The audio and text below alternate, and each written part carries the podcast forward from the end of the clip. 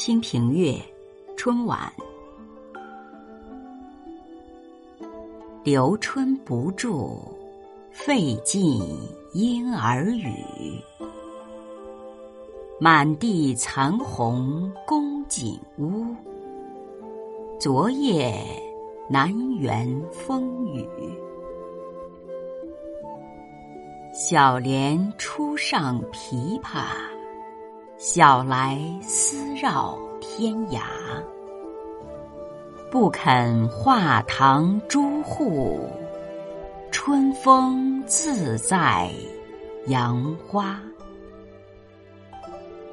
这首词的作者是王安国，字平甫，临川人，王安石的弟弟，北宋的政治家、诗人，与王安礼、王芳并称为临川三王。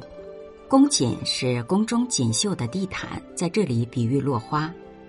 小莲原为北朝冯淑妃之名，这里指歌女。画堂朱户，有画之厅堂，朱红之门户，形容达官显贵的宅院。这是一首伤春词，只写声色，不写情，飘逸而空灵。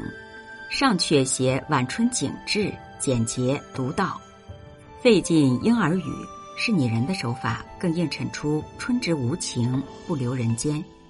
下阙抒发伤春之情，末尾两句写春风杨花的高洁自由、自在飞舞，不入豪门。